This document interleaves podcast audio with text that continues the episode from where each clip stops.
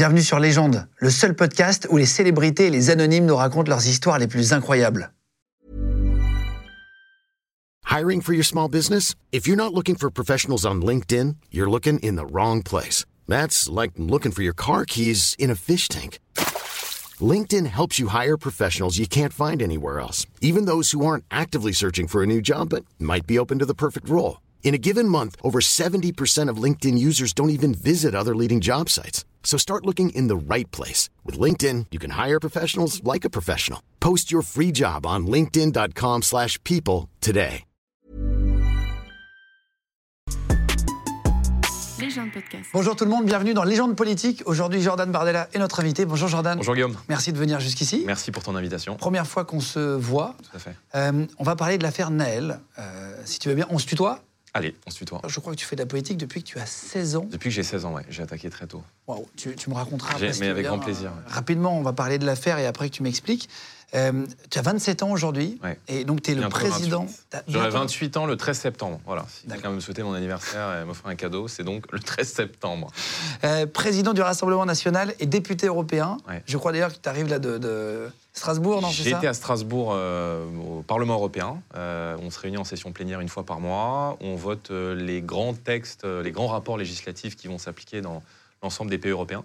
Et là, c'était la dernière session plénière de, de l'année. Tu es le plus jeune patron de parti aujourd'hui? Ah, je pense que je dois être l'un des plus jeunes euh, patrons de, de mouvements politiques. Euh, mouvement politique est l'un des premiers partis de France et surtout le premier parti d'opposition euh, au président de la République. Mais je suis un parti dans lequel, en fait, il y a beaucoup de jeunes, et d'abord dans les adhérents, et un parti où on, a, où on donne beaucoup de chance euh, à la jeunesse de pouvoir être élu, de pouvoir s'investir, de pouvoir prendre des responsabilités, parce que je pense que la politique a besoin d'un peu de renouveau aussi. Alors, on va parler de ce qui s'est passé dans les quelques jours qui précèdent le tournage de cette émission. Euh, ce que j'expliquais, mais même dans, dans l'équipe, je l'ai vu, il y a des gens de gauche, des gens un peu de droite, voilà. Euh, mais j'ai l'impression que personne n'était d'accord avec tous les événements qui sont passés. Euh, j'entendais euh, la cagnotte, hein, j'entendais les mots-clés, tu sais, qu'il y avait, euh, qu'on voyait euh, les tweets, Mbappé, hein, j'entendais des trucs, etc. Et, je trouve ça intéressant d'avoir la vision de, certains, de, certaines personnalités politiques. Donc je vais, je vais te poser les mêmes questions qu'on a posées euh, à d'autres, et tu vas me dire ce que tu en penses, et ce que vous auriez fait, ce que tu pourrais proposer, etc. Déjà, j'avais noté que depuis début 2022, 15 personnes ont été tuées par la police au cours de 13 affaires euh, différentes de refus d'obtempérer lors d'un contrôle routier. Donc ça, c'est Le Monde qui disait ça. Pourquoi le cas de a fait autant parler? Pourquoi ça a déclenché tout ça? Euh, je pense qu'il y a un truc un peu irrationnel. euh, C'est-à-dire que parfois, telle affaire est envenimée par les, par les réseaux sociaux qui jouent, je crois, un rôle important euh, dans, ce, dans ce genre d'affaires, en tout cas dans les conséquences de l'affaire, parce que c'est vrai que euh, suffit qu'il y ait euh, une ou deux personnes qui soient suivies sur les réseaux sociaux, qui réagissent et qui montent au créneau, et ça entraîne tout de suite un phénomène d'opinion. Moi, j'ai été très prudent sur cette affaire, parce que d'abord, j'y étais pas. Euh, on a une vidéo euh, avec 3-4 secondes qui sont évidemment choquantes. Et quand euh, quelqu'un perd la vie, euh, d'où qu'il soit, quel, que soit, encore une fois, son origine, euh, sa profession, euh, c'est toujours un drame dans une société. Mais euh, euh, encore une fois, je n'y étais pas. Et moi, ce que je sais, c'est qu'il y a une enquête par l'IGPN, qui est la police des polices. euh, la justice est saisie de l'affaire. Et donc, c'est la justice qui doit tirer les conséquences de ce qui s'est passé. Euh, encore une fois, c'est un drame. Mais euh, moi, ce que j'ai essayé de faire dans cette période, c'était de contextualiser un peu l'événement dans lequel euh, ce, drame a eu lieu. C'est-à-dire qu'il y a en moyenne dans notre pays un policier qui est blessé toutes les, toutes les 20 minutes, me semble-t-il. Et il y a eu en 2022 25 822 refus d'obtempérer. Donc j'ai tenu à rappeler ça parce que je pense que c'est important d'abord de ne pas jeter l'opprobre sur l'intégralité des forces de police et qu'il faut se rappeler que euh, être policier aujourd'hui, c'est travailler dans des conditions qui sont dures, vraiment très très dures. hein. Euh, moi, je connais beaucoup de gens qui sont policiers. euh, J'ai eu l'occasion, notamment durant la période des émeutes, d'aller dans les commissariats pour aller soutenir les forces de l'ordre. Parce que je pense, encore une fois, que on ne peut pas jeter le discrédit sur tous les policiers, sur tous les fonctionnaires de police. Et, et moi, j'oublierai jamais que bah, quand tu es policier aujourd'hui, d'abord quand tu quittes le matin tes parents quand tu es jeune, ton épouse, ton mari, tes enfants, bah, tu sais que tu n'es pas certain de les retrouver le soir. C'est ça, hein, la réalité d'être policier dans notre pays aujourd'hui, parce que les policiers sont devenus des cibles. Et surtout, quand tu rentres chez toi le soir, bah, tu fais euh, deux, trois, euh, quatre fois le tour de chez toi, parce que tu as peur d'être suivi. Parce que quand tu es policier, notamment en région parisienne, tu as en tête euh, ce qui s'est déroulé contre le couple de policiers à Magnanville. Euh, un terroriste. ouais, bien sûr, qui était rentré, qui avait suivi des policiers. Devant leur enfant, je crois. Assassiné devant leur enfant, exactement au nom de l'État islamique. de, fonctionnaires de, de police, d'un commissariat dans les Yvelines. Donc, quand tu es policier, tu travailles vraiment avec ça. Et, on ne peut pas accepter euh, de jeter l'opprobre sur l'intégralité d'une profession. Voilà. Donc s'il y a des erreurs individuelles, encore une fois, il faut les, condamner.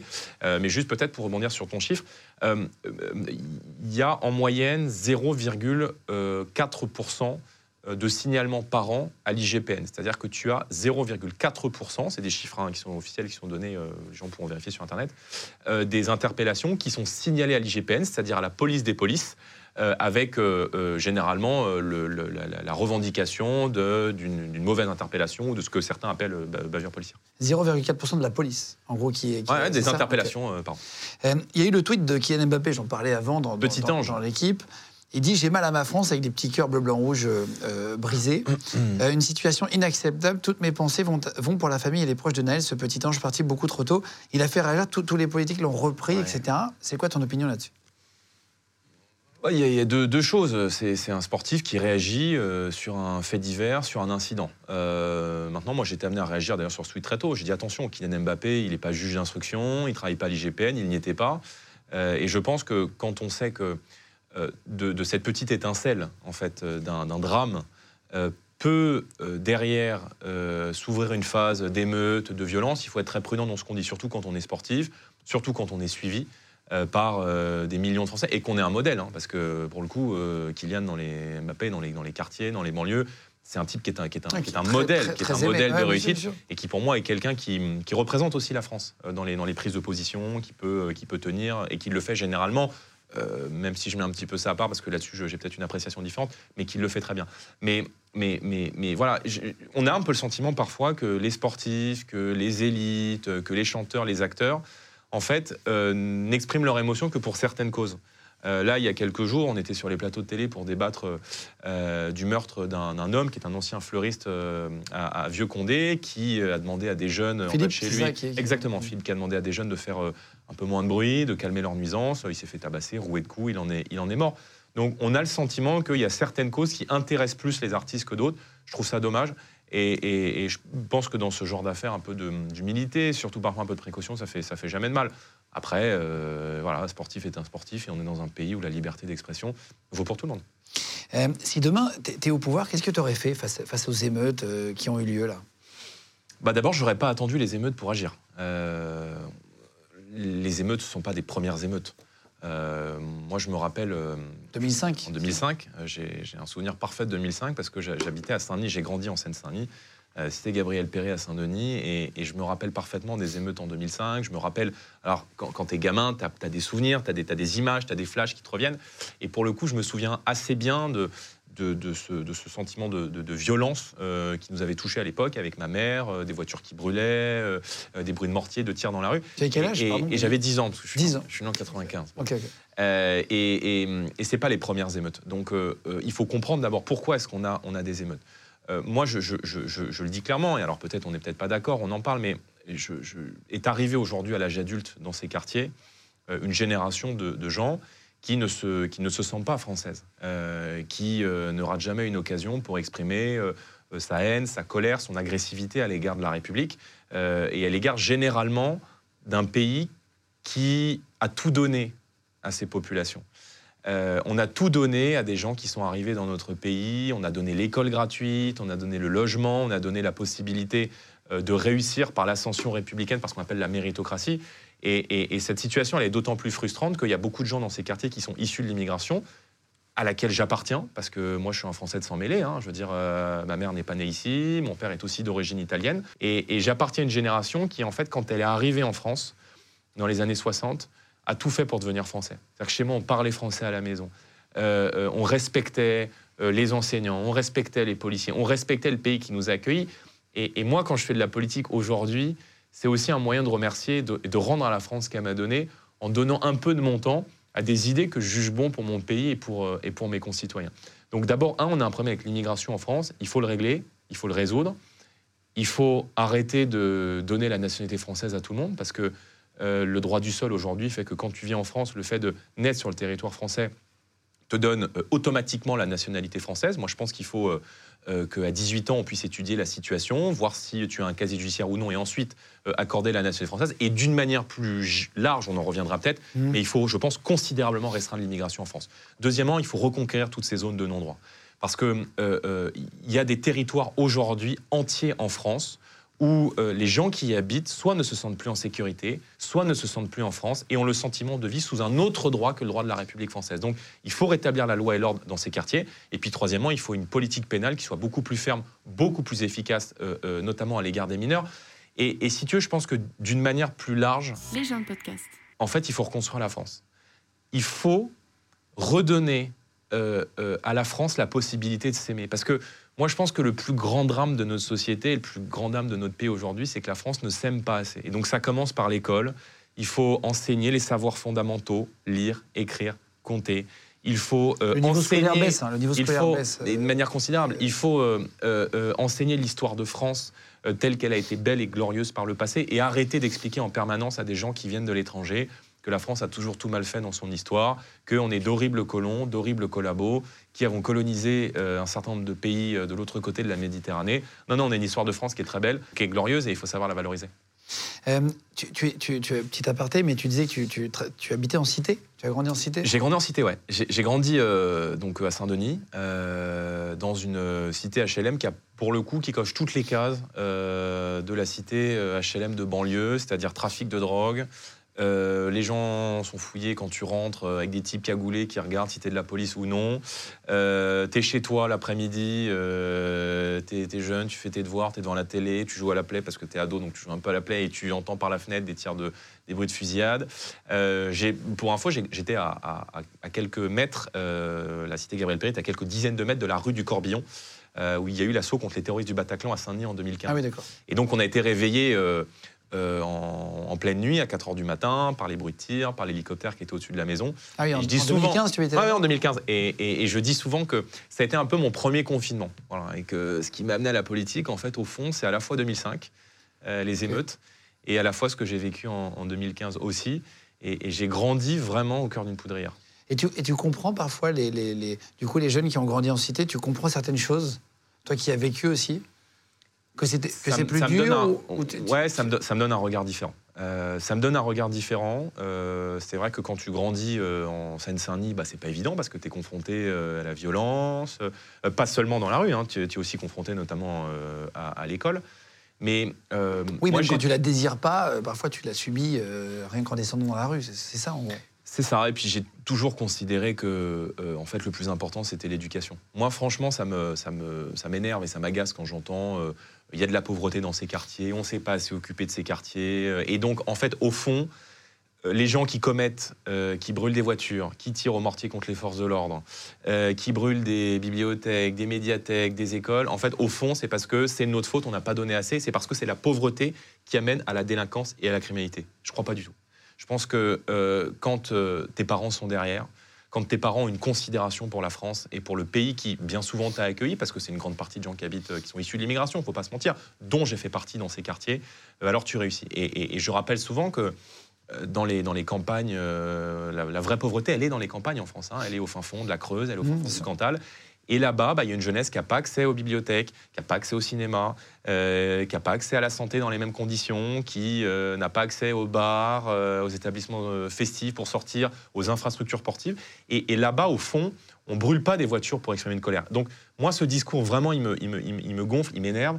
Et, je, vais, même te dire, je, pense que quand tes parents sont derrière, quand ils te donnent tout pour réussir, alors tu réussis. Et moi, là où j'ai grandi, en fait, c'est ça qui est, paradoxal, c'est qu'on dit souvent que ces quartiers sont des quartiers qui sont abandonnés. Mais là où j'ai grandi, moi, j'avais tout à Saint-Denis. J'avais accès à l'école gratuite, j'avais accès à toutes les infrastructures de santé étaient là-bas. Euh, alors évidemment, les médecins partent parce que les médecins euh, sont brûlés leurs bagnoles, euh, cambriolé les, les cabinets médicaux. et j'étais à, côté d'une station de métro qui s'appelait Basilique Saint-Denis. Et j'étais à, à, 17 minutes, montre en main, sur la ligne 13, euh, de Champs-Élysées, Clémenceau, donc du centre de Paris. Donc mm. de dire que ces quartiers sont oubliés, abandonnés, en fait, c'est totalement faux. Et c'est même insultant, pour, je trouve, pour les jeunes qui sont dans ces quartiers et qui, par leur travail et par, par l'effort, arrivent à s'en sortir et arrivent à, s'élever en société. Euh, je, vais te lire des tweets qui ont marqué euh, de, certains hommes politiques ou femmes politiques. Euh, quelqu'un que tu connais très bien, Marine Le Pen, qui dit un Je la connais un petit peu, ouais. Qui dit un pouvoir qui abandonne tous les principes constitutionnels par peur des émeutes, ce qui contribue à les aggraver. Un parti politique, la France insoumise, qui appelle clairement au désordre et à la violence. Tu penses qu'ils ont appelé à la violence aussi? C'est quoi ton opinion là-dessus à toi? Moi, je comprends que beaucoup de gens aujourd'hui en France aient peur de la, France insoumise et de la gauche. Euh, parce que le, comportement qu'ils ont eu euh, dans, ces émeutes est pour moi impardonnable. Euh, ils sont comportés comme des dangers publics. ils ont tout fait pour jeter de l'huile sur le feu. Hein. Mélenchon a mis plus de 72 heures avant de condamner les attaques et avant de demander timidement de ne pas brûler des écoles, des bibliothèques et des médiathèques, me semble-t-il. Sous-entendu, la police, il n'y a pas de problème, vous pouvez taper. Je me rappelle que des députés de la France Insoumise ont, appelé clairement à la violence. Hein. Euh, David, euh, David Giraud, euh, Alma Dufour qui ont dit la fin justifie les moyens, c'est une révolte, etc. Et, pour le coup, ils ont eu un comportement qui est absolument inadmissible. Et, ce qui est d'autant plus grave, c'est que ça a été une, une gauche pousse au crime.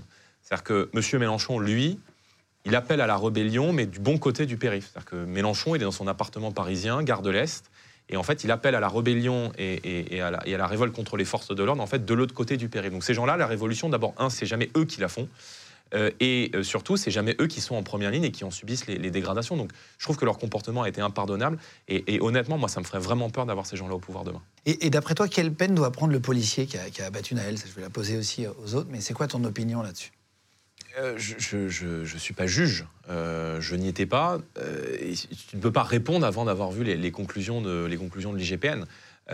moi, je suis, très clair, c'est-à-dire que je, soutiens par principe l'institution policière et les forces de l'ordre, parce que dans un État, dans un État de droit, c'est eux qui disposent de ce que le sociologue Max Weber appelait le, monopole de la violence légitime. C'est-à-dire que c'est eux qui sont propriétaires de la force encadrée par le droit, mais je pense que c'est très dangereux de mettre sur le même plan en fait les policiers, les gendarmes et euh, les émeutiers en face. C'est pas deux gangs rivaux qui s'affrontent. Euh, on a d'un côté une force euh, qui, est, encadrée encore une fois par le droit, qui est chargée d'assurer les conditions de la paix civile et de protéger les Français, et une autre qui défie complètement l'ordre républicain. Mais j'y suis, je, les soutiens par principe, mais je suis d'autant plus, plus, plus ferme que lorsqu'il y a quelqu'un dans la police une individualité qui commet une erreur, alors elle est sanctionnée, elle doit être sanctionnée par la justice. C'est Miloud Boisa qui nous avait écrit un mail il y a quelques temps pour nous dire qu'il a été victime d'une bavure policière qui n'avait jamais été jugée. Et justement, tu as, un peu répondu à sa question, mais je, vais te la montrer en vidéo. Il s'est filmé en, selfie pour, pour, pour nous la montrer. Bonjour. J'ai subi une bavure policière. J'y ai survécu car il me pensait mort sur le moment. Ça fera bientôt dix ans que le dossier n'a pas bougé d'un poil. Je ne pense pas que l'enquête soit en cours depuis toutes ces années-là. J'aimerais avoir votre avis. Pour quelles raisons euh, la justice ne punit pas avec de réelles sanctions les bavures policières? Alors, on ne parle pas de cette histoire-là, parce qu'on ne connaît pas les tenants et les aboutissants. C'est juste une question générale, du coup. on avait la question, qu'est-ce qu'il faut faire pour que les policiers qui ont commis des bavures soient condamnés? Euh, les policiers qui commettent des, ce qu'on appelle des bavures policières euh, sont judiciarisés, sont condamnés par la justice. Bon, euh, moi j'essaie toujours d'être juste dans mon, dans mon, jugement, de faire preuve de bon sens et parfois de remettre un peu l'église au centre du village. quand tu ne conduis pas une voiture sans permis, quand tu ne commets pas de refus d'obtempérer, tu n'es pas contrôlé par la police. À un moment donné, il faut dire les choses. Hmm. C'est-à-dire qu'un policier qui utilise son arme, ne le fait pas de gaieté de cœur. Et, en fait, un policier, quand il euh, est amené à sortir son arme, je ne dis pas utiliser, je veux dire à sortir son arme, ce qui est très rare dans la vie d'un policier. Et généralement, quand un policier est amené à utiliser son, son arme et, avant, et avant cela à la sortir, il s'en souvient toute sa vie. Euh, c'est que bien souvent, il sent que la personne qui est en face, soit va s'en prendre à sa propre intégrité physique, soit est susceptible de commettre derrière des méfaits. Mais il ne le fait pas de gaieté de cœur. Et quand on est policier, on ne se lève pas le matin en se disant je vais euh, tirer sur des, personnes, je vais tuer des personnes. Euh, généralement, on le fait parce qu'on a le sentiment que la vie d'autrui ou que sa propre vie est en danger. Mais encore une fois, il faut, il faut toujours rappeler, et c'est ce que moi j'essaie de faire aussi, à partir du moment où un policier te prend en chasse, à partir du moment où un policier est en train de sortir son arme, généralement, c'est que tu n'es pas tout rose avant. Hmm. Bon, moi j'ai grandi, il se trouve que j'ai grandi à Saint-Denis, je n'ai jamais fait de délit de fuite, je n'ai jamais conduit sans permis, je n'ai pas eu l'occasion de conduire euh, une voiture de plusieurs dizaines de milliers d'euros quand j'étais euh, adolescent. Euh, et je n'ai jamais de problème avec la police. Raquel Garrido a tweeté Le meurtre de Naël révèle un problème systémique dans la police de deux ordres. La question de l'usage des armes, le racisme. Le gouvernement doit prendre des mesures en urgence. Quelle est ton opinion sur ces deux choses? Donc la question de l'usage des armes dans la police et le racisme, de manière assez concise, mais histoire d'avoir ton retour. Je vais poser exactement la même question. Je n'arrive pas à savoir si, euh, euh, en fait, les élus de gauche aujourd'hui sont vraiment à côté de leur pompe ou s'ils jouent au naïf pour espérer en fait continuer d'avoir le vote euh, de ces banlieues et de ces quartiers qu'ils chouchoutent en fait depuis, depuis des années. Et on s'aperçoit que les députés de la France insoumise, y compris d'ailleurs Raquel, Raquel Garrido, sont systématiquement dans la roue des délinquants, des criminels, des émeutiers, des communautaristes, des islamistes dans les cas de, manifestations organisées par des salafistes, etc. Ils sont systématiquement dans la roue de tous ceux qui veulent détruire la République française. C'est le grand paradoxe aujourd'hui de cette gauche. Et je vais te dire, moi, j'aimerais pas être électeur de gauche aujourd'hui en, 2023 parce que je ne saurais même pas pour qui voter, tant euh, la radicalité aujourd'hui et la brutalité dans les institutions, c'est accaparé toute une partie de la gauche. Pour, pour répondre, euh, si on va peut-être sur le fond du, tweet de, de, ma collègue Garrido, euh, il y a, peut-être, et d'ailleurs les, syndicats de police le disent eux-mêmes, des efforts à faire sur l'amélioration des formations, que ce soit la formation initiale, la formation continue, de relever un certain nombre d'exigences. On sait que les policiers aujourd'hui, euh, des policiers de voie publique qui sont dans des euh, unités type euh, police secours tirent beaucoup moins que des unités, des unités spécialisées comme le RAID ou la BRI. On peut imaginer d'améliorer la formation. Je pense que tous les policiers sont, sont, sont d'accord avec ça et que les syndicats de police ont, avancé un certain nombre de mesures. Mais il mais, n'y a pas de racisme, je ne crois pas qu'il y ait de racisme dans la, dans la police. encore une fois, c'est en revanche, eux, les, les policiers, sont victimes. Pour moi, les violences policières, elles sont dirigées contre les policiers. Voilà, c'est les policiers qui, tous les jours dans les quartiers, se font tirer dessus, se font insulter, se font cracher dessus, se font tirer dessus et mettent systématiquement leur vie en danger devant des gens qui sont des récidivistes. Moi, tu sais, il y a quelques jours, j'étais, au commissariat de Gennevilliers euh, et j'ai, eu l'occasion de, rencontrer beaucoup de fonctionnaires de police ces derniers jours. Et il y a un policier au commissariat de Gennevilliers qui m'a dit on avait en face de nous des gens qui voulaient nous tuer au commissariat de Gennevilliers, on a des types qui sont arrivés le lendemain de la mort de Naël avec euh, des, mortiers, avec euh, des grenades qui sont rentrés dans le commissariat pour tenter de s'en prendre euh, aux policiers, pour tout casser, pour tenter de mettre le feu au commissariat.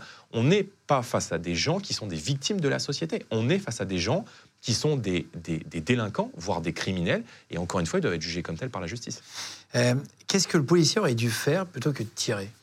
Ça, c'est la question qui a été posé, répondu, tout le monde donnait son avis euh, sur, sur ah, Twitter. J'ai vu, c'est quoi ton avis? Encore une fois, je n'y étais pas, je joue pas à ça. Mais, mais, mais juste, euh, on peut se mettre à la place du policier. Hein. tu as quelqu'un qui ne veut pas s'arrêter en face. cette personne menace non pas ta sécurité, ta sécurité, mais aussi celle d'autrui. Tu sors ton arme avec la sommation qui lui est faite de, de s'arrêter. Qu'est-ce que tu fais? Ben, Je ne sais pas. Voilà, je sais pas. Tu ne sais pas si le type ne va pas te rouler dessus, tu ne sais pas si euh, euh, il va pas te foncer dessus, continuer d'avancer, euh, percuter des voitures, percuter une femme avec une poussette, percuter des personnes âgées. Tu n'en sais rien. Donc, je n'y étais pas. J'évite de, m'y projeter. Mais, j'essaie juste de mettre à la place des policiers et, de me dire qu'en fait, ils travaillent avec une, pression permanente sur les épaules et surtout avec l'inquiétude de ne pas avoir le soutien de leur hiérarchie. Euh, tu sais, il y a un policier qui m'a dit euh, si j'avais été à la place de mon collègue, j'aurais préféré me faire rouler dessus, me faire écraser le pied plutôt que de faire usage de mon arme et en fait de ruiner ma carrière, peut-être ma vie et celle de ma famille. Euh, il y a eu l'histoire de la cagnotte qui a beaucoup fait parler. C'était en top tweet, la cagnotte, pendant, plusieurs jours. certains politiques pensaient qu'il fallait l'annuler, cette, cagnotte, la, détruire ou la donner à des associations. une autre partie, je crois que ça a été donc créé par Jean Messia, cette cagnotte. Quel est ton avis là-dessus Moi, j'ai été plus choqué par le, 1 milliard d'euros de dégâts en fait, que vont nous coûter les émeutes. Euh, la casse euh, du mobilier urbain, des voitures, des bâtiments publics, que par une cagnotte qui est le signe, à mon avis, spontané, au-delà de qui l'a lancé, etc. Ça, je pense que c'est des polémiques qui sont un peu secondaires. Mais la, mobilisation importante pour cette cagnotte, ça démontre que les Français soutiennent leur police. Alors, ça ne veut pas dire que les Français ne condamnent pas sévèrement des erreurs quand il doit y avoir des erreurs. Mais euh, je rappelle que cette cagnotte, euh, d'ailleurs, de ce que j'en ai vu, hein, sauf erreur de ma part, elle n'est pas destinée euh, en fait aux policiers, mais à la famille du policier. Et, on peut se dire que la famille du policier a été aussi très, très affectée par ce qui s'est passé. Et, probablement que la carrière de ce, fonctionnaire de police est, peut-être en grande partie, non pas terminée, mais en grande partie abîmée. Est-ce qu'il peut être réintégré après tout ça? On ne sait pas. Je ne sais pas.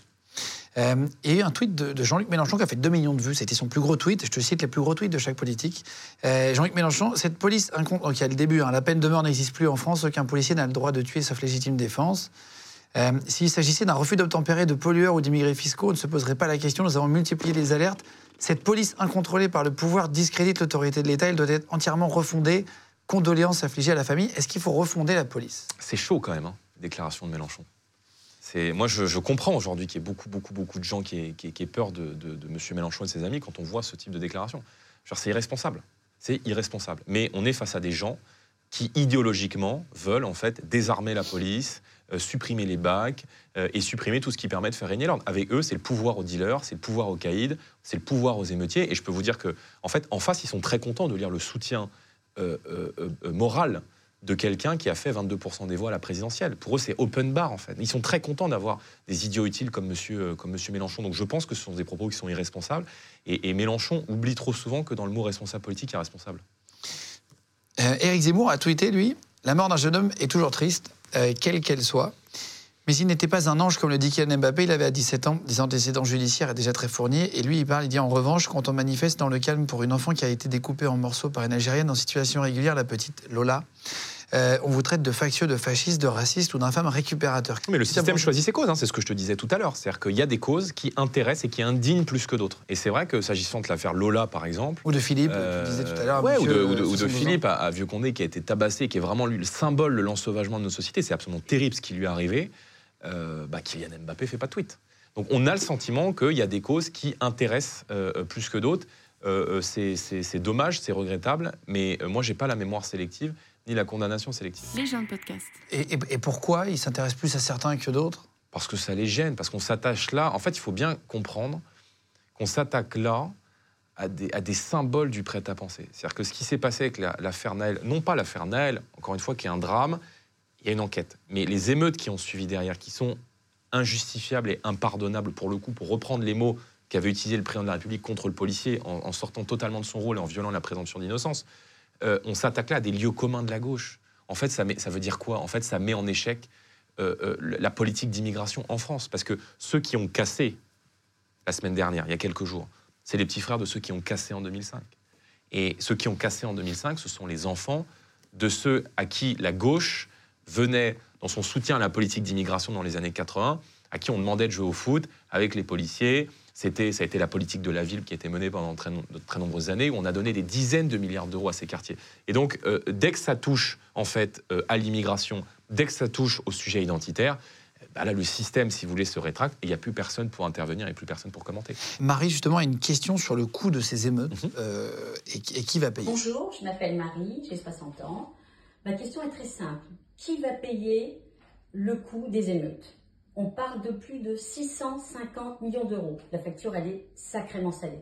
Euh, toi, tu disais un, milliard tout à l'heure Ouais, euh, j'ai entendu un, syndicat de, syndicat de chefs d'entreprise évoquer, euh, je crois que c'est le patron du MEDEF d'ailleurs, qui évoquait un milliard d'euros de dégâts, mais on sait que les dégâts sont importants. et encore une fois, pilleur, payeur. Tu casses, tu payes, et si tu peux pas payer, c'est tes parents qui payent. et là, qui va payer cette fois? En l'état actuel des choses, avec une France gouvernée par Emmanuel Macron, bah, ce sont les, braves gens et les braves citoyens qui bossent, qui vont devoir payer euh, pour, euh, pour la casse, pour des gens qui recommenceront.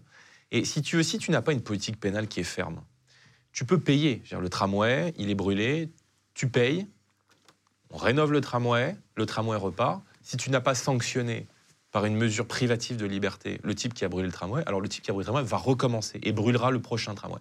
Et c'est un peu le drame de la politique de la ville.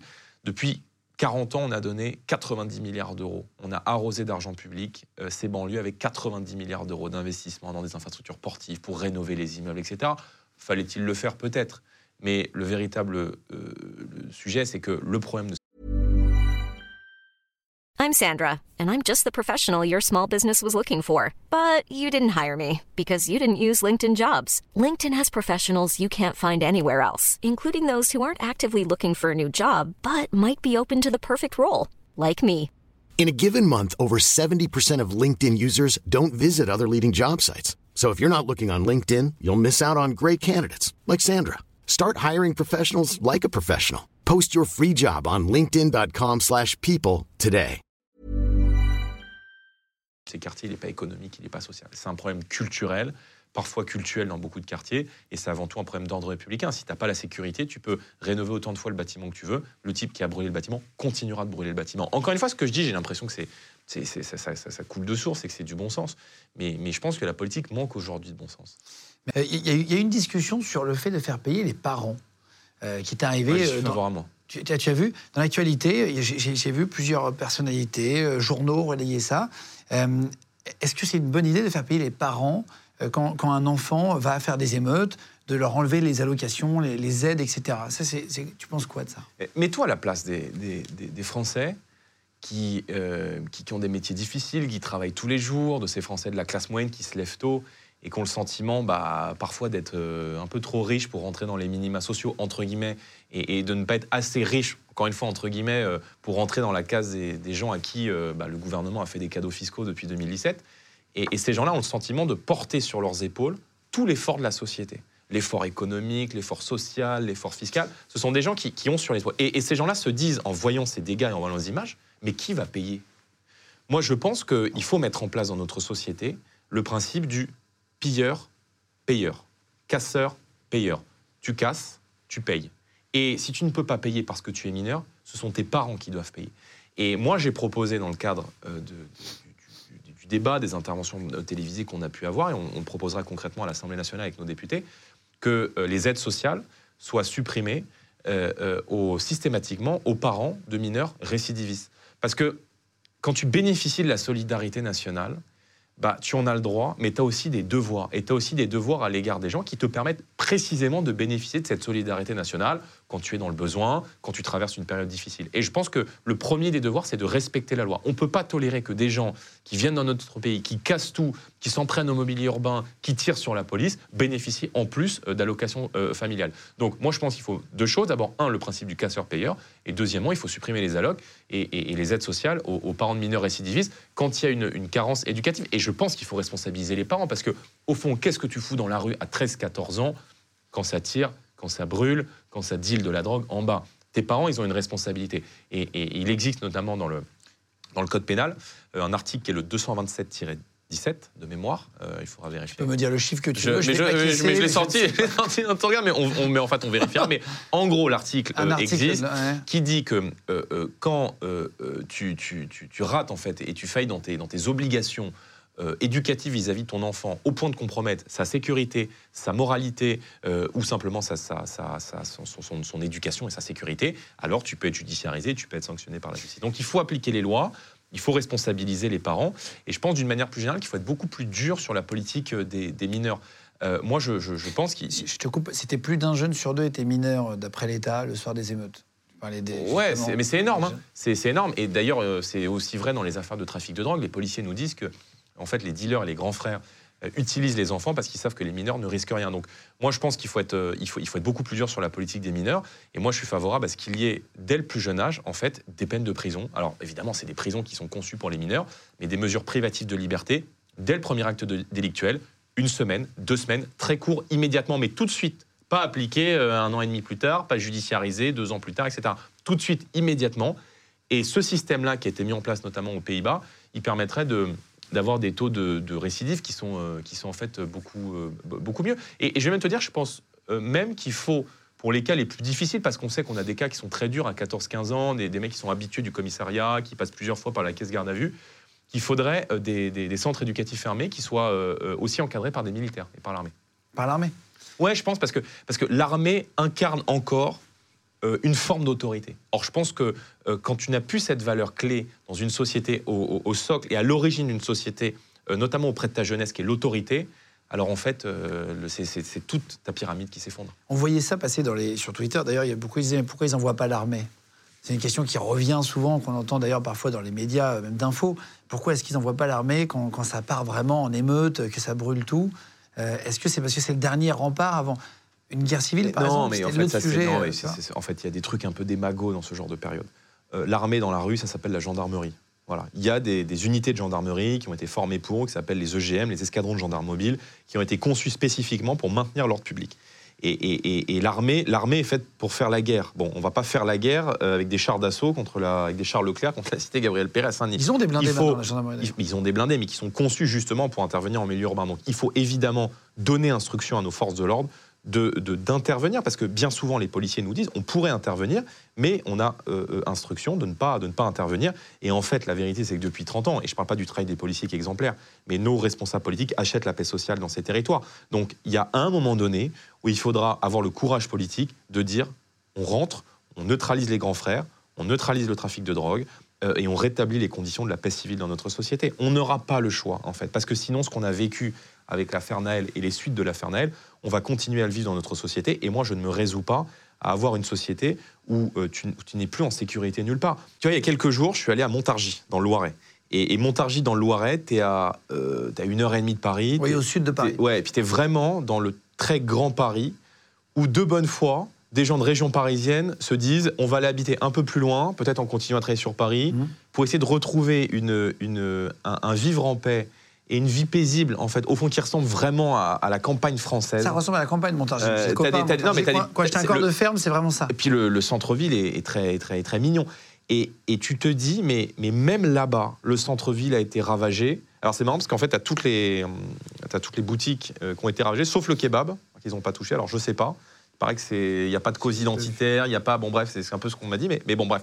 Le kebab n'a pas été touché, mais et tant mieux pour lui d'ailleurs. Mais, mais autour, tout a été La dévasté. pharmacie a été carrément. Voilà, effondrée, la pharmacie a été euh, a brûlé, c'est l'immeuble qui s'est effondré. Bon, et, et les policiers vraiment ont pris cher. Et, et- et là-bas, euh, à Montargis, on parle d'une ville de 15 000 habitants où les policiers qui étaient euh, sur place m'ont dit en fait, nous on était là en 2005, certains, hein, pas tous parce que beaucoup étaient, étaient jeunes, et il ne s'était rien passé en 2005.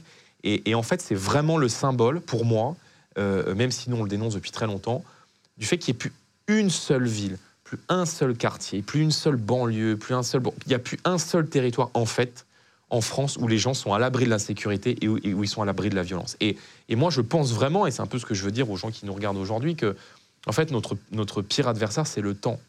Parce que je pense que plus le temps passe, plus la situation du pays se dégrade à, à vitesse grand V. Et moi, franchement, quand je vois tout ça, ça me fait mal au cœur. Parce que je pense qu'on a le plus beau pays du monde, qui a des atouts absolument incroyables pour s'en sortir. Et que euh, euh, l'insécurité est en train de plomber le pays de l'intérieur. L'Italie est pas mal non plus. C'est un beau Ouais, pays. mais je critique pas l'Italie. Ah ben non, Ah, justement. bah non, moi, je critique c'est pour ça que je dis l'Italie. c'est un beau pays Je aussi. Parfois, je suis un peu communautaire avec l'Italie. Donc, je ne critique pas l'Italie, mais euh, l'Italie et l'Italie connaît aussi des problèmes maintenant d'insécurité dans les grandes villes, C'est une dédicace à ton nom de famille, tu me disais. C'est pour ça que je disais ça. Ah non, j'attaque pas, j'ai Euh, pas de mal de l'Italie. En parlant de gens qui ont bossé toute sa vie, j'ai euh, Michel Bilcock, qui est président de l'association qui s'appelle Semer au Mai-sur-Seine, qu'on embrasse. Euh, il nous avait envoyé un message, on lui a demandé une vidéo. Euh, il s'est filmé. Alors lui, il est euh, président d'une association, d'une épicerie solidaire. C'est-à-dire qu'il récupère euh, de la nourriture des supermarchés, euh, des choses qui vont bientôt être périmées dans une semaine, ou euh, quand il y a six boîtes de conserve, il y en a une qui se casse, il récupère les Ouais. cinq autres à, à très bas coût pour les vendre, etc. Euh, justement dans un quartier, et euh, il avait une question. Bonjour, Michel Bilcock, je suis le président de l'association Semer qui gère euh, l'épicerie solidaire du Mai-sur-Seine. Cette épicerie a été totalement ravagée dans la nuit du 29 au 30 juin euh, lors des dernières émeutes urbaines. Donc ma première question, elle est bien entendu celle que tout le monde se pose, c'est comment a-t-on fait dans notre société française pour en arriver à ce stade En gros, qu'est-ce qu'on a fait pour en arriver là, à se faire même brûler les épiceries solidaires, parce que c'est là que lui, il aide. Ce qu'il explique euh, dans, dans une grosse partie des deux, c'est un peu long, mais en gros, il essaye justement d'aider aussi les quartiers. Je pense que les gens se disent, euh, mais en fait, qu'est-ce que nos dirigeants politiques ont fait de la France? Qu'ont-ils fait de la France, en fait? Euh, Pays envié dans le monde entier, destination touristique, euh, plus beau, plus grand pays du monde, euh, je suis un peu chauvin là-dessus. Euh, euh, pour que ce pays sombre autant dans la violence, dans la délinquance, dans l'inefficacité des services publics et dans le doute de beaucoup de gens, en fait, de la capacité de l'État à les protéger. Les gens de podcast. Et, et on se demande aussi, mais qu'est-ce qu'on a fait en fait à ces jeunes-là pour mériter autant de haine et pour mériter autant de violence de leur part. Qu'est-ce qu'on leur a fait, à part en fait tout leur donner?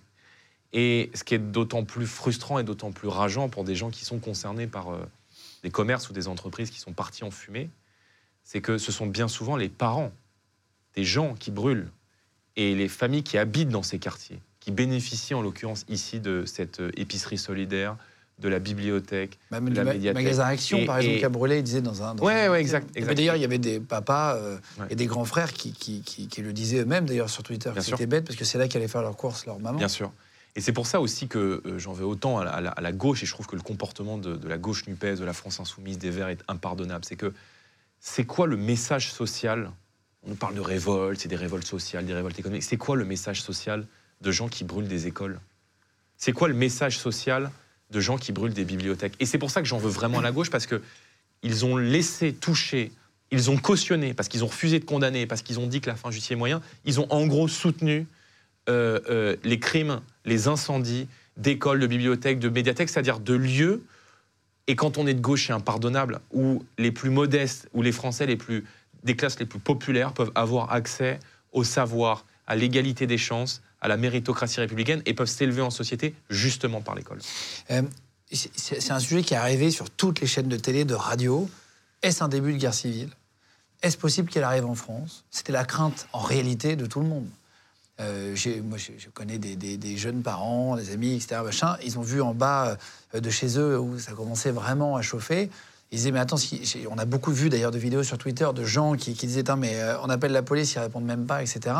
Est-ce que c'est possible qu'il y ait une guerre civile qui arrive en France? Quelle est ton opinion là-dessus? C'est la crainte de beaucoup de gens. Et est-ce que, si oui, est-ce que c'est à court terme? Qu'est-ce que tu en penses de tout ça? Ce sont évidemment des scènes de guerre civile. Euh, la guerre civile, c'est euh, concrètement des Français qui tirent sur d'autres Français. Euh, on en a connu dans l'histoire de France, hein, les guerres de religion au XVIe siècle. On a connu des, des- des guerres civiles en France. Protestants, euh, chrétiens etc. En 2016, euh, l'ancien patron des services de renseignement français, Patrick Calvar, est devant une commission euh, d'enquête parlementaire au Sénat. Et euh, il dit Je vois un pays, ouvrez les guillemets, hein, je vois un pays au bord de la guerre civile. François Hollande, qui a été chef de l'État, que tu avais reçu, me semble-t-il, dit dans le bouquin qu'il a écrit avec des, qu'il coécrit avec des journalistes Elhomme, assez connu dans le milieu, qui s'appelle Un président ne devrait pas dire ça. Il dit les rapports qui me sont remontés durant mon quinquennat me font penser à des situations de guerre dans un certain nombre de territoires. Et, et fini, Gérard Collomb, qui a été le Premier ministre de l'Intérieur d'Emmanuel Macron, quand il quitte le pouvoir en ancien maire de 2018, Lyon. Ouais, tout à fait. Il dit euh, Je vois une situation où les gens ne vivent plus côte à côte, mais face à face. Et là où j'en veux beaucoup à nos dirigeants politiques, c'est qu'ils savent tout ça. Je pense que tu discutes en privé avec Emmanuel Macron, il est parfaitement conscient, j'espère, qu'on est au bord de la guerre civile dans un certain nombre de, de- de quartiers. Je pense que le propre d'un dirigeant politique, c'est précisément d'éviter les conditions d'une guérilla euh, où euh, une partie du territoire ferait sécession et où elle désignerait euh, la majorité ordinaire, les gens ordinaires comme, comme une cible. Moi, ce que je vois, c'est que, en fait, sont visés tout ce qui symbolise la France. Les policiers sont des cibles parce qu'ils représentent la France. Les bibliothèques, les écoles, les mairies, les bâtiments publics, les commerces, certains, pas tous. Euh, on va brûler euh, la, la- la boulangerie, la pharmacie, mais on ne va pas toucher au kebab. Euh, on le fait parce que ce sont des symboles de la France, de notre art de vivre à la française. Et donc, moi, je dis de manière la plus claire qui soit, et, c'est l'alerte que je lance à tous les Français, je leur dis, si on ne reprend pas le, le contrôle de notre pays, si on ne reprend pas le contrôle de l'ordre, de l'autorité et de l'application de la loi sur chaque mètre carré du territoire français, alors nous pourrions revivre euh, à l'avenir ce type de scénario. Regarde ce qui est en train de se passer à Mayotte. Euh, Mayotte, c'est le futur de la métropole si on ne reprend pas dès maintenant le contrôle. À Mayotte, tu as euh, euh, une naissance sur deux qui est d'origine étrangère. Et là-bas, tu as des scènes de guerre civile où les Mahorais sont complètement abandonnés à des groupes de Comoriens, de jeunes, qui attaquent les bus scolaires, qui coupent. Il y a des mains qui ont été coupées de- d'enfants par des types qui agressent, qui attaquent des bus scolaires à la machette, des policiers à qui on tire dessus. Ça, ce qui est en train de se passer là-bas, ce qui s'est passé dans un certain nombre de quartiers en raison de ces émeutes, et même dans des villages qui étaient autrefois paisibles, ça pourrait être le futur de la France si on ne reprend pas dès maintenant le contrôle. Euh, Emmanuel Macron, le président, a, a déclaré, j'avais noté, nous avons besoin d'avoir une réflexion sur l'usage des réseaux sociaux chez les plus jeunes.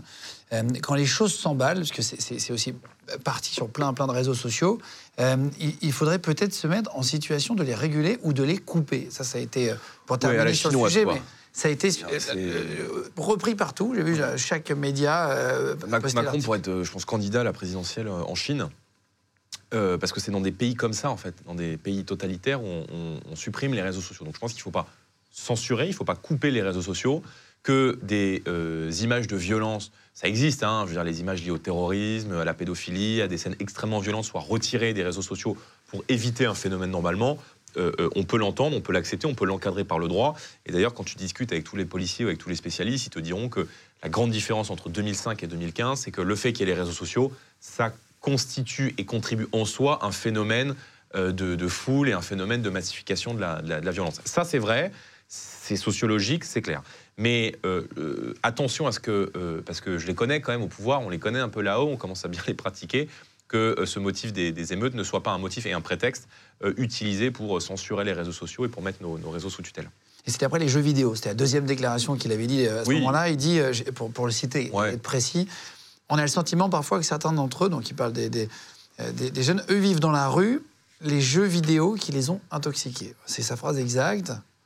Les jeux vidéo qui les ont rendus, en Euh, gros, un peu violents. mm, Je ne crois pas que ce soit la, la- la raison pour laquelle euh, on a connu des émeutes. hein. Je- moi, j'ai joué à GTA et à Call of quand j'étais plus jeune. euh, j'ai- J'allais te demander, tu as volé une 27 ans, est-ce que tu joues encore un peu au jeu? Je joue encore un peu. Un peu, ouais. tu-. J'ai pas beaucoup de temps, mais un peu à FIFA. ouais. FIFA? Ouais.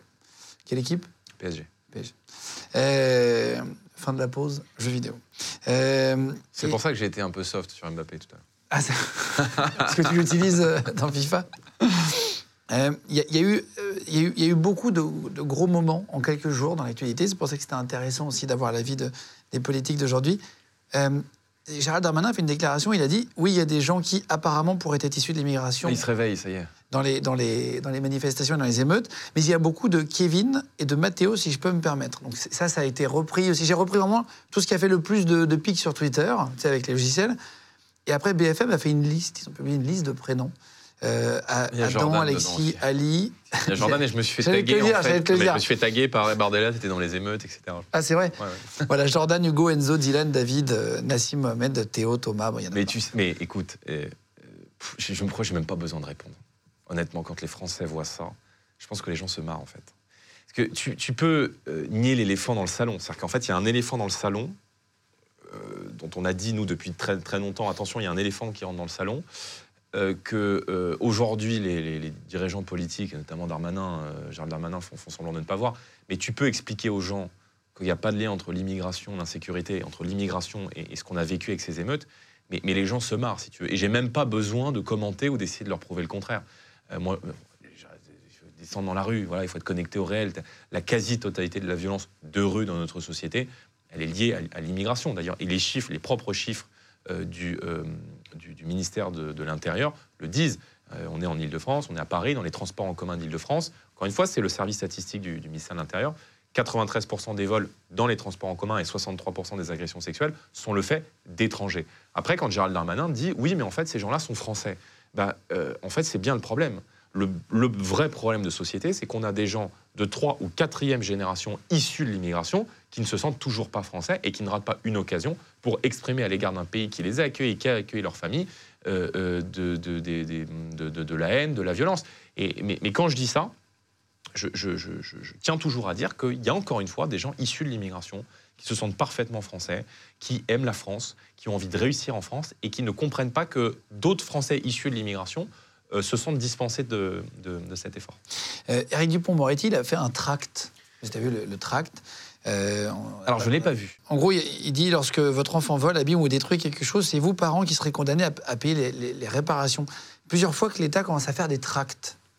Est-ce que tu trouves ça utile, les tracts? Bah, je- bah, pff, tu fais des tracts quand tu fais une campagne, quoi. mais une fois que tu es au pouvoir, tu as les manettes, euh, tu, tu agis. Mais c'est très intéressant. C'est-à-dire que nous, on est combattus sur nos idées par euh, M. Dupont-Moretti, et, et on voit en fait que dans les périodes de tension ou dans les périodes de crise, en fait, tout le monde en fait, gravite vers le Rassemblement national. Et là, en fait, tu prends les déclarations de, Dupont-Moretti. Il a dit il faut être très dur, il faut responsabiliser par an. Je donne instruction euh, euh, au parquet euh, et au, procureur de faire preuve de, fermeté. Quand c'est nous qui le disons, ça va pas. C'est-à-dire qu'on explique qu'on est méchant, que c'est le mal absolu, qu'on est d'extrême droite, etc. Et, je note pourtant que les Français partagent nos, idées et que si, en fait, nos opposants viennent sur nos sujets, sur nos thèmes, euh, dans les périodes où en fait le pays en a besoin, c'est que probablement on doit être dans le vrai. Les gens de podcast. Euh, il y a Youssouf Traoré, enfin Issoufou exactement, euh, a été interpellé par la Brevem. ça a été la marche pacifiste pour son frère Adama. Traoré, qui est, donc, il est sorti à l'hôpital le 9 juillet, il a fait une vidéo, il dénonce une arrestation violente, traumatisme crânien, fracture du nez. il a été arrêté parce qu'il aurait frappé une commissaire de police. il attendait peut-être le bouquet de fleurs, non Pour être interpellé? Non mais, excuse-moi, euh, euh, on a donc des gens, en tout cas les Traoré, qui est, une famille euh, composée, je ne les connais pas personnellement, hein, mais, assez bien fournie judiciairement parlant, c'est-à-dire qu'ils sont à peu près tous condamnés pour extorsion de fonds, trafic de drogue, menace de mort, violence. Youssouf Traoré en question lui-même a été condamné par la justice, c'est donc un récidiviste, y compris pour avoir me semble-t-il, pour s'en être pris à des fonctionnaires de police. Donc le type est dans une manifestation interdite, il frappe, il est soupçonné, allez, je vais utiliser les précautions de langage, il est soupçonné d'avoir frappé une commissaire de police, et euh, ensuite ce type-là a le culot de venir se plaindre de la manière dont il est interpellé. Il faut peut-être remettre un peu l'église au centre du village dans notre pays, non? Euh, et, dans cette manifestation... il y a toutes les audaces, quoi. Dans cette manifestation qui a été interdite, je crois, par l'État à Paris, je crois qu'il y en a eu plusieurs en France, puis celle de Paris. Il y avait les types de la France Insoumise. Il y avait les, les, ah, bah les députés de, LFI, donc j'ai demandé ça aussi. Ils sont toujours dans les bons coups, eux. À une autre politique. Est-ce que, ça est que tu trouves ça bien qu'ils y aillent quand même pour soutenir? Est-ce que c'est. est-ce que tu te rends compte? Je, je, pose des mêmes questions. Euh, non, mais je, le, le, tu est, général. Mais est-ce que tu te rends compte qu'on euh, on a donc une manif qui est interdite, qui est composée de gens qui sont des multirécidivistes euh, euh, pour euh, une cause minime, hein, on parle de 1000 ou 2000 personnes, en, l'hommage à, Adama Traoré. Alors il ne s'agit pas de contester l'hommage et la nécessité de la famille de rendre hommage à l'un de leurs frères ou à l'un de leurs fils, mais, les policiers ont été totalement blanchis dans cette affaire. Je veux dire, je crois qu'ils n'ont même pas été poursuivis, il faut regarder le, qualificatif juridique exact, mais, mais les policiers n'ont pas été mis en cause et n'ont pas été mis en cause par la justice dans cette affaire. Donc euh, je veux dire, à un moment donné, il faut arrêter le délire. Et euh, moi, je ne souhaite pas que, euh, en fait, ce débat sur un collectif de gens multirécidivistes, interpellés parce que le type s'est fait mal au bras en tombant, etc., en fait, évince totalement le débat sur le fond du sujet, qui est en fait la violence gratuite que subissent tous les Français tous les jours dans notre société. Il y a une agression gratuite qui est commise toutes les 44 secondes dans notre pays toutes les 44 secondes, il y a un Français ou une Française qui est agressé gratuitement dans l'espace public. Ce pas les chiffres du Rassemblement national, c'est les chiffres du ministère de l'Intérieur, ce sont des chiffres très officiels. Et euh, euh, aujourd'hui, bah oui, quand tu es, euh, es, une femme dans l'espace public, tu peux pas t'habiller correctement, tu peux pas te maquiller correctement, tu mets pas tes AirPods parce que tu as peur qu'on vienne t'interpeller, tu te fais agresser parce que tu rentres à pas d'heure, tu préfères payer plus cher et prendre euh, un Uber ou un taxi que de rentrer dans les transports en commun. C'est ça le sujet de la violence aujourd'hui. C'est pas des types multirécidivistes euh, qui sont faits, euh, qui sont cassés un ongle en se faisant interpeller après avoir frappé une commissaire de police. Il y a Adrien Quatennens qui a fait un tweet plus que ça. suite à ça. Il ne faut pas dire violence policière, alors on dit comment Il ne faut pas dire la police tue, alors on dit quoi Il ne faut pas dire racisme dans la police, alors on fait semblant. Justice et vérité partout et refonte intégrale de la police. Et pour la refonte intégrale aussi, comme Jean-Luc Mélenchon, on a lu son tweet tout à l'heure. Euh, tu l'as vu tweet Qu'est-ce que tu en penses? Ça a été beaucoup repris aussi? Non mais, enfin, euh, tu as été mis en cause pour euh, des violences conjugales il y a six mois. tu viens pas faire le sociologue six mois plus tard, quoi. Je, je, je, je, consens bien que ces gens aient toutes les audaces, mais, mais, mais à un moment donné, c'est leur crédibilité qui, ensuite, qui s'en trouve atteinte, me semble-t-il. Et, suite à tout ça, il y a eu le, 9 juillet, donc c'est dans l'ordre chronologique des choses, comme ça je vous ai vraiment montré tout ça. Euh, il y a eu le monument aux morts de Jean Thiou-Pigerol dans la Creuse, qui a été euh, profané par des tags qui disaient Naël Adama Zied Bouna, ni oubli ni pardon, et, et ACAB, un slogan anti-police, euh, all cop à, Bastard.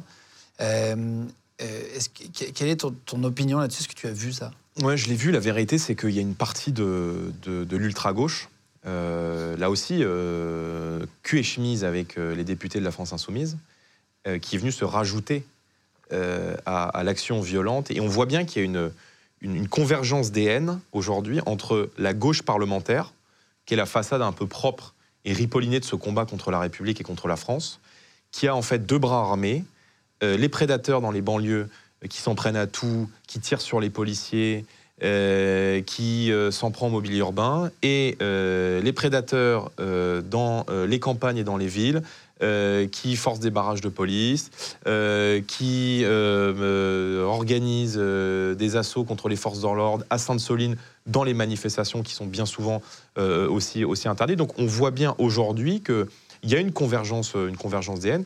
Et encore une fois, quand euh, on, profane un cimetière avec euh, des slogans anti-flics, on sait qu'il y a la mainmise de, de l'ultra-gauche qui, est, derrière. Moi, je pense que l'ultra-gauche devrait être beaucoup plus sévèrement judiciarisée et que l'ensemble des milices d'ultra-gauche devraient être dissous dans notre société, ce que n'a pas fait le gouvernement, parce que c'est vrai que pendant très longtemps, en fait, les gouvernements ont été très ambigus à l'égard des milices antifa et des black blocs, parce que le fait de venir pourrir des revendications sociales et des manifestations qui étaient légitimes, ça arrangeait bien le pouvoir. Sur les chaînes de télé, il parlait de milices d'extrême droite qui sont sorties euh, chanter des chants nationalistes et faire euh, de, de, enfin, des, grandes sorties dans certaines villes. Est-ce que tu as suivi ça aussi? Oui, j'ai vu. C'est, alors c'est dérisoire en nombre. Hein. C'est-à-dire que en fait, euh, tu as les militants d'ultra-droite qui, en termes de mobilisation, sont là. Et puis quand tu additionnes ultra-gauche et prédateurs de banlieue, tu es là. Donc, et, c'est vrai que médiatiquement, c'est toujours traité un peu égal à égal. Moi, je, je, je, condamne toutes les formes de, violence d'ailleurs, hein, mais mais, je veux juste te dire qu'en fait, euh, le fait qu'aujourd'hui, tu aies des militants d'ultra-droite qui décident de descendre dans les rues pour, pour se faire justice eux-mêmes, en fait, et pour remplacer la justice de l'État, en fait, c'est la conséquence, et moi je le déplore, d'un État qui est incapable de protéger ses citoyens. En fait, quand tu n'es plus capable de protéger tes citoyens et que euh, les gens ont le sentiment que la justice ne fait plus son job, bah, en fait, les gens ont envie de se faire justice eux-mêmes. Hein. Et c'est d'ailleurs, c'est vrai aussi avec les gens euh, dans les campagnes euh, qui, qui s'arment de plus en plus, ça aussi c'est un sujet, et les gens te disent, bah, en fait, si le mec rentre chez moi, bah ouais, j'utilise mon arme parce que la justice ne fait plus peur. Donc c'est très dangereux, en fait. Quand, quand tu affaiblis la justice, quand tu affaiblis le jugement, que tu multiplies les alternatives euh, euh, à, la, prison et en fait aux mesures privatives de liberté, bah, tu donnes le sentiment d'une justice à deux vitesses. Moi, je pense que, en fait, euh, toucher quelqu'un avec violence dans la société française, ça devrait retrouver un caractère sacré. Il faut que dans le droit français, dans les décisions de justice, l'atteinte à l'intégrité physique retrouve un caractère quasi sacré. Et, nous, on souhaite notamment qu'il n'y ait plus d'aménagement de peine au-delà de peines de prison de six mois fermes qui sont prononcées pour des faits de violence, parce qu'il faut envoyer des messages, il faut frapper dur avec le rétablissement des peines planchées, et il faut pouvoir dire à quelqu'un, tu touches à un policier, tu vas en prison. C'est quasi automatique. Tu touches à un policier, tu tires sur un policier, tu t'exposes quasi automatiquement à une peine de prison ferme. Et si tu ne euh, remets pas encore une fois un peu de bon sens et un peu de fermeté dans l'action de la justice, bah, la violence va se poursuivre dans la société. Darmanin a déclaré qu'il y avait 7000 émeutiers, je crois. Euh, est-ce que tu as, vu ce chiffre? Qu'est-ce que tu en penses, toi? Euh, je, Ça me paraît très faible.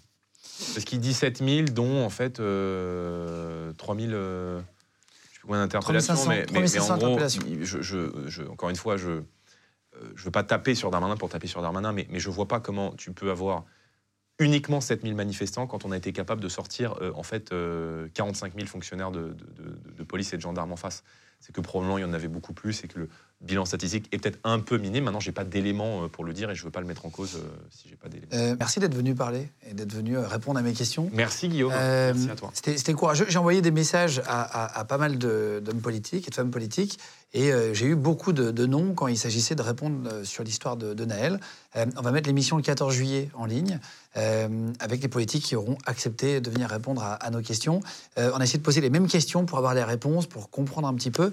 mais merci beaucoup d'être venu jusqu'à nous. Merci à euh, merci à vous tous d'avoir regardé Légende. Donc là, c'est Légende politique aujourd'hui. On a fait une émission spéciale sur tout ce qui s'est passé. On pensait que c'était intéressant par rapport à, à, la vie, à l'opinion de tous les Français qui étaient euh, très divergents. Personne n'était d'accord sur chaque sujet. Donc on pensait euh, intéressant de faire cette émission. On vous embrasse et à très vite. Légende podcast.